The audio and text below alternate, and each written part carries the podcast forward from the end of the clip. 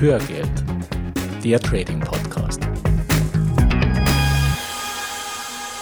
Hallo und herzlich willkommen zur 39. Folge von Hörgeld, dem Trading Podcast. Ich bin Gerhard Artmann. Und ich bin Gerald Thürmann. Und wir freuen uns, dass du heute mit an Bord bist. Wir greifen heute einen Themenvorschlag von Mark auf. Der Mark schreibt unter anderem, mich beschäftigt seit längerem die Frage, was passiert denn mit den diversen Anlagen und Investments bei einem erneuten mhm. Crash, der früher oder später offensichtlich unvermeidlich ist. Welche Anlageform ist denn überhaupt wie geschützt? Ist mein Geld in ETFs sicher? Stichwort Sondervermögen. Und was bedeutet das eigentlich genau? Wie sieht es auf dem Tagesgeldkonto aus, wie auf dem Girokonto, wie bei Optionsscheinen? Mhm. Wie sind unsere Rentengelder angelegt und eventuell davon betroffen? Inwiefern muss ich als Investor bei einer Bankenpleite einspringen, da dies ja nicht mehr der Staat machen soll, sondern diejenigen, die das Geld irgendwann angelegt haben und so weiter? Mhm. Ja, vielen Dank, Marc. Das ist ein sehr aktuelles und wichtiges Thema und das werden wir ja. heute gerne besprechen. Und die Finanzkrise jährt sich ja auch zum zehnten Mal. Vor gut hm. zehn Jahren ging die Investmentbank Lehman pleite. Ja, und dazu sind auch in letzter Zeit eine Reihe sehr interessanter Filme und Reportagen mhm. erschienen, die wirklich einen sehr guten Einblick in das Geschehene liefern. Also wer sich dafür interessiert, äh, ich kann es da jedem nur ans Herz legen. Und auch wir haben uns hier bei Hörgeld vor einem Jahr jetzt ungefähr drei Folgen lang mit der Frage mhm. beschäftigt, steuern wir auf einen Finanzkollaps zu. Ja.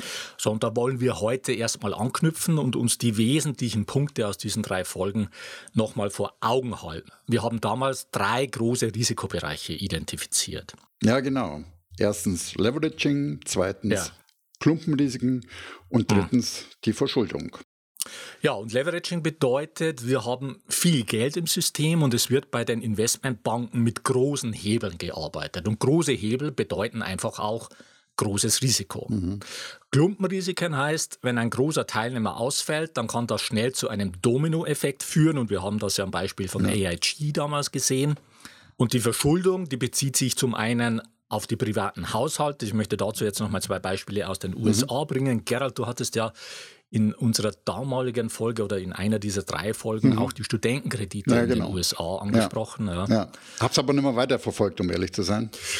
Ja, ich kann dir sagen, es ist nicht besser geworden. Also mhm. 2004, da hatten die Studentenkredite ein Volumen von 260 Milliarden Dollar. Ja. Mittlerweile sind das 1,4 Billionen Dollar. Das heißt, es hat sich jetzt verfünffacht seit 2004. Und zum Vergleich, diese Subprime-Immobilienkredite, die ja der Auslöser für die Finanzkrise waren, die hatten ein Volumen von 1,3 Billionen okay. äh, ja, US-Dollar. Ja, und okay. bei den Studentenkrediten sind wir jetzt bei mhm. 1,4. Äh, wobei da jetzt natürlich nicht alle äh, gefährdet sind, aber 43 Prozent ja. dieser Studenten sind mit ihren Zahlungen im okay. Rückstand. Ja, und das Gleiche haben wir bei den Autokrediten. Die belaufen sich mittlerweile auf 1,2 Billionen Dollar und davon sind 280 Milliarden mhm. Ausfall gefährdet, mhm. Tendenz steigend. Ja, Wahnsinn. Ja, es ist heftig. Die Verschuldung mhm. bezieht sich zum Zweiten auch auf die Unternehmen. Und da sind seit 2007 die globalen Schulden aller Unternehmen, jetzt ohne den Finanzsektor, von damals 37 Billionen Dollar auf jetzt 66 Billionen Dollar gestiegen und allein in China von knapp 4 Billionen Dollar auf mittlerweile mhm. fast 19 mhm. Billionen Dollar. Mhm. Und zum Dritten haben wir es mit einer hohen Verschuldung der Staaten zu tun. Das hatten wir damals ja auch angesprochen. Die Verschuldung der OECD-Staaten zum Beispiel, die hat sich seit 2008 von 25 auf 45 Billionen mhm. US-Dollar fast verdoppelt. Mhm. Und allein die USA, die haben Staatsschulden von über 20 Billionen Dollar.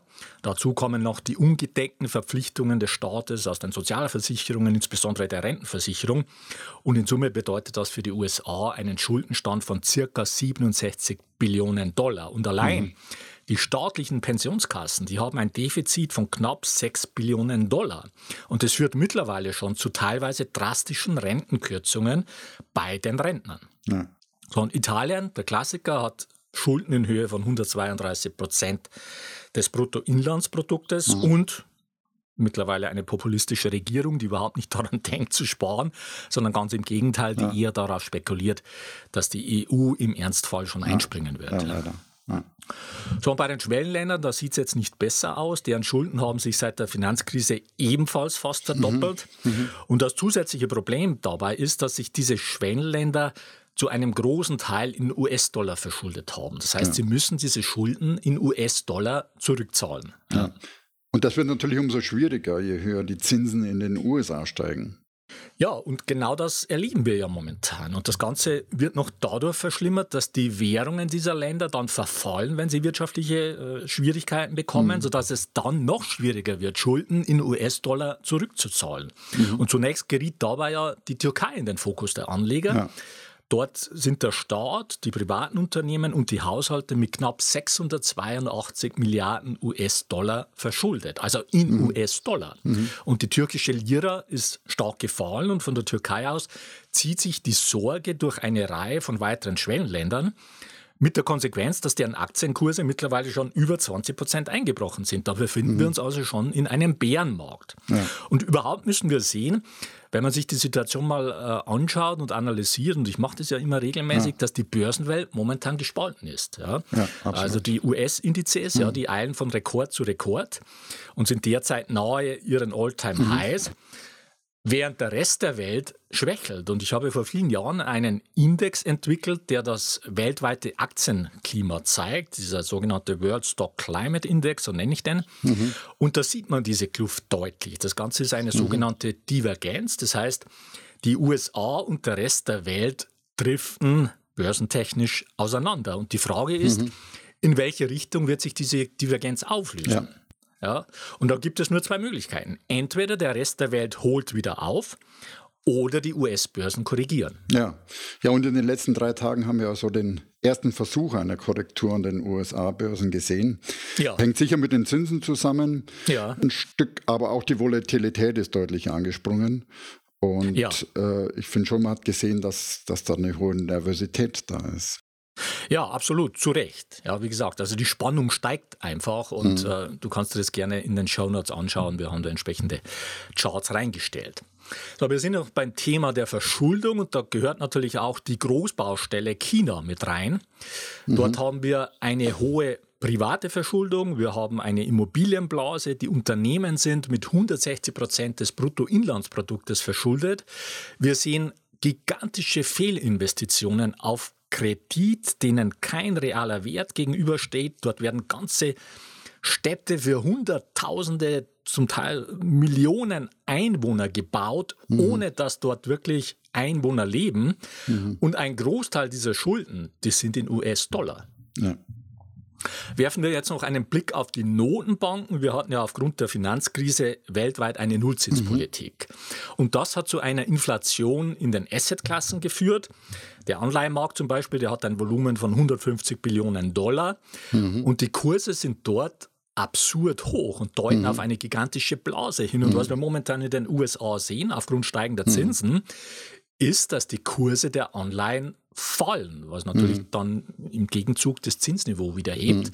Die Frage ist einfach, wo wird sich das einpendeln, aber ja. das allein äh, könnte schon wirklich ein weltweites Beben verursachen. Ja. Und während die US-Notenbank, die Fed, schon seit Ende 2015 die Zinsen wieder schrittweise anhebt, hält die EZB, die Europäische Zentralbank, weiter an ihrer Nullzinspolitik fest und mhm. zerstört damit das traditionelle Geschäftsmodell der Banken, wo die Situation der Banken in Europa ohnehin schon äußerst desolat ist. Ja, die europäischen ja. Banken, die sitzen auf faulen Krediten in Höhe von ungefähr 800 Milliarden Euro. Mhm. mhm. Und das trotz neun Jahren Wirtschaftsaufschwungs. Mhm. Ja, und da fragt man sich natürlich, was passiert da erst, genau. wenn wir in einen wirtschaftlichen Abschwung kommen, hm. der ja normal ist? Hm. Ja? Also Konjunkturzyklen, diese Auf- und Abs der Wirtschaft, die ja. sind ja normal. Also wenn wir es in diesen guten Zeiten schon nicht schaffen, hier ja. die Banken irgendwie hm. wieder äh, gesund zu machen, wie wird es denen erst ergehen, wenn hm. wir schlechte Zeiten haben? Aber Gerhard, wir haben doch jetzt eine stärkere Regulierung in der EU, höhere Eigenkapitalquoten, Stresstest und vieles mehr. Ja, das stimmt, aber leider schafft das hm. nur eine Scheinsicherheit und ist auch eine Scheinkontrolle. Ja. Bei den Banken, da fallen mittlerweile riesige Kosten für dieses Reporting an. Und zwar ein Reporting an verschiedene Institutionen, Reports, die nicht abgestimmt sind. Das heißt, wir müssen unterschiedliche Aufbereitungen von Daten an verschiedene Anforderer liefern. Und die Frage ist einfach, wer ist in diesen verschiedenen Regulierungsbehörden überhaupt in der Lage, diese Flut an Daten vernünftig auszuwerten und mhm. die richtigen Schlüsse daraus zu ziehen. Mhm. Ja. Und in Bezug auf die Glaubwürdigkeit der Stresstests da sind große Zweifel angebracht. Ja. Dr. Markus Krall, ein Bankberater, also Berater im Sinne, dass er die Banken berät, beschreibt das sehr schön und anschaulich in seinem Buch Der Tragicrash, ja. das ich jedem nur empfehlen kann, der sich für die Situation der Banken in Europa und die Politik der EZB äh, interessiert. Mhm. Also das lässt nichts Gutes ja. ahnen. Ja. ja, und in meiner Wahrnehmung haben die deutschen Banken auch ihr Endkundengeschäft fahrlässig vernachlässigt. Und äh, ja. äh, ich mache es daran fest, ich kann mich an keine ja. einzige Innovation erinnern, die ja. die letzten zehn Jahre von deutschen Banken gekommen ist. Ganz im Gegensatz zu Wirecard und mhm. die werden inzwischen auch dafür belohnt. Ich habe vorhin mal nachgeschaut. Wirecard hat inzwischen eine höhere Marktkapitalisierung als die Deutsche Bank. Ja, sind ja mittlerweile auch in den DAX aufgenommen worden. Genau. Ja, also das kommt natürlich noch erschwerend dazu. Also die Banken haben sicher auch einiges verschlafen, aber wie gesagt, die kämpfen halt wirklich extrem mit dieser Nullzinspolitik der EZB. Ja. Und ein weiterer Risikofaktor ist, dass wir jetzt noch größere Banken als vor der Finanzkrise haben, ja, weil ja während der Finanzkrise viele Notfusionen äh, von Banken äh, erzwungen wurden, um diese Banken zu retten. Ja. Und es hat sich mittlerweile auch ein riesiger Bereich von Schattenbanken entwickelt. Die hatten 2017 einen Anteil von rund 40 Prozent am gesamten Finanzsystem und bewegen mittlerweile in Europa ein Volumen okay. von über 42 Billionen Euro. Mhm. Und das Problem dabei ist, die agieren weitgehend unreguliert. Da mhm. weiß niemand wirklich, was die tun. Ja? Mhm. mhm. Und wir haben nach wie vor die Möglichkeit der Verbriefungen. Das bedeutet, ja. dass die Banken auf Teufel komm raus, und das hat man ja während der Finanzkrise gesehen, Kredite vergeben und diese dann in Wertpapiere verpacken und an andere Dumme in Klammern hm. weiterverkaufen. Und hm. das war ja genau der fatale Mechanismus in der letzten Finanzkrise. Ja. Das passiert aber nach wie vor. Ja. Und ich weiß auch nicht, ja. wie die Regulierungsbehörden hm. das adressieren oder in den hm. Griff kriegen wollen. Ja. Ja, da sind wir natürlich auch gerade beim Thema Risiko und passt ganz gut dazu. Ich lese gerade Nassim Nicholas Taleb, wieder mal. Ja. Äh, wieder mal, neu, ja. Wieder mal sein neues Buch. ja. Skin in the Game äh, mit dem Untertitel okay. Das Risiko und sein Preis. Aha. Und es passt ganz gut dazu. Er sagt, Ursache des Übels ist die Entkopplung von Risiko und Handeln. Und er sagt auch, und da stimme ich sehr mit Taleb überein, Menschen, die kein Risiko eingehen, sollten nie mit Verantwortung betraut werden. Und hm die Verlagerung von Risiken zerstört Systeme. Ja. ja, und da sind wir auch. Wir haben es auf allen Ebenen des Finanzsystems mit einer extremen ja. Ungleichgewichtung der Risiken zu tun. Okay. Und zwar in mehrerer Hinsicht. Zum ja. einen die Banker, sie konnten und können wahrscheinlich immer noch ihre Boni völlig unabhängig von ihrem persönlichen Risiko erlangen. Ja. Genau, es, es, hat einfach keinerlei persönliche Konsequenzen, wenn ihre Spekulationen schiefgehen. Am mhm. Schluss, haben wir gesehen, springt der ja. Steuerzahler ein. Ja. ja, das ist ja dieser sogenannte Bailout genau. im Gegensatz zum genau. Bail-in, also das Rauspauken der Banken durch den Staat. Aber man merkt auch, die Menschen, die haben immer weniger Verständnis dafür, mhm, dass die genau. sogenannten Verantwortlichen genau, genau. nicht zur Verantwortung gezogen werden. Und das mhm. hat mittlerweile einfach auch ja. politische Dimensionen erreicht. Und wenn man sich mal die unterschiedlichen populistischen Bewegungen weltweit anschaut, mhm dann liegt auch darin ein Teil begründet. Ja, und, und es ist so, dass die Politik versucht gerade zu, entgegenzusteuern über Bürokratie. Ja. Ja, ja. Und Bürokratie ist leider ein Mechanismus, bei dem Menschen von den Folgen ihres Handelns per se abgetrennt sind. Also Bürokraten mit Arbeitsplatzbeschreibung, sie haben jetzt die Aufgabe bekommen, das System zu regulieren. Und das ah. Ergebnis ist natürlich klar. Äh, was die machen das. Die machen das. Ja. Das Ergebnis, was wir sehen, ist in meiner Wahrnehmung eine Überregulierung des Systems von ja. Menschen, die Ergebnisse abliefern, ohne auch jemals nur in die Nähe zu kommen, ihre eigene Haut zu riskieren. Ja. Und was man natürlich mit Bürokratie auch sehen, die Einfachheit bleibt auf der Strecke. Mhm. Und Dinge, die von Menschen ohne persönliches Risiko betreut werden, nehmen tendenziell an Komplexität zu, ja. bevor sie dann irgendwann in sich zusammenbrechen. Und es mhm. gibt immer mehr Positionen, Stellungen, Führungskräfte, bei denen Menschen dafür bezahlt werden, wie sie wahrgenommen werden, nicht welchen realen Nutzen sie abliefern. Ja. Und irgendwann begreifen die auch die Einfachheit nicht mehr. Und ja. da sind wir jetzt wieder bei der Börse. Einfache Geschäfte ja. wurden zum Beispiel Leerverkäufe wurden verboten. Dafür aber hochspekulative Geschäfte mit völlig undurchsichtigen Der Derivaten sind weiter erlaubt. Und Banken müssen inzwischen einen unglaublich hohen Aufwand betreiben, um die Auflagen zu erbringen. Und ja. ich befürchte, dass das Einzige, was erreicht wird, eine Scheinsicherheit ist, die du ja oben schon angesprochen hast. Ja, genau. Das ist der Effekt und es ja. entsteht einfach die Illusion von genau. Kontrolle genau. und das ist ja noch gefährlicher, ja. als von vornherein gar keine Kontrolle ja. zu haben. wenn man sich genau. der Illusion hingibt, man hätte es im Griff. So kommen wir jetzt zum letzten Punkt in unserer Problemliste und das ist ein spezielles Eurozonenproblem, über das wir schon mal gesprochen haben, nämlich die sogenannten Tage-2-Salden in der mhm. Bilanz der EZB, der Europäischen Zentralbank. Mittlerweile hat hier Deutschland eine Forderung gegenüber den anderen Ländern in der EU in Höhe von fast einer mhm. Billion Euro. Mhm. mhm. Und das ist jetzt kein größeres Problem, solange die EU und der Euro nicht auseinanderfallen. Aber wenn aber mal ein Land, nehmen wir mal Italien, rausfällt, dann werden wir als Deutschland auf diesen Forderungen ja. höchstwahrscheinlich sitzen bleiben. Ja. So, jetzt haben wir uns genug in den Problembereichen gesuhlt und mir schwirrt schon der Kopf vor lauter Baustellen und schrecklichen Zahlen. Aber was heißt das jetzt alles in der Konsequenz? Ja, hm, hm. ja und ich muss jetzt schauen, wie meine Stimmung wieder nach oben kommt. Ja, ich weiß nicht, ob ich dir da in dieser ja. Folge schon helfen kann. Okay. Also der Schluss, den ich aus all dem ziehe, hm, der ist ganz klar. Für mich ist eine Finanzkrise nur eine Frage der Zeit. Und ich spreche mhm. da nicht von Dekaden, ich spreche da von Jahren, von wenigen Jahren. Mhm. Und diese kommende Finanzkrise, die wird mit hoher Wahrscheinlichkeit deutlich schlimmer ausfallen als die letzte. Insbesondere wenn man bedenkt, dass die letzte Finanzkrise für Deutschland mhm. sehr glimpflich abgegangen ja. ist. Nicht für den Rest der Welt, also USA haben sehr stark mhm. gelitten, die mhm. südeuropäischen Länder, sie sind bis heute noch nicht wieder auf die Beine gekommen und wir haben da im Wesentlichen eine verlorene Generation. Ja. Aber in Deutschland war es sehr glimpflich. Ja. So, soweit also so schlecht. Die entscheidende Frage ist, kommt es zum Kollaps des Systems? Mhm. Ja. Also mit der Konsequenz, dass die Schuldenuhr auf Null zurückgedreht wird oder der Euro durch eine neue Währung ersetzt wird oder beides. Mhm. Und hm. dieses Risiko ist einfach sehr real, das muss man sehen. Hm. Und in der nächsten Folge schauen wir uns an, was das dann alles für die ja. verschiedenen okay. Assetklassen bedeutet. Ja. Ja. An der Stelle jetzt noch ein Hinweis zu unserem Seminar Systematischer Vermögensaufbau mit Trendfolge.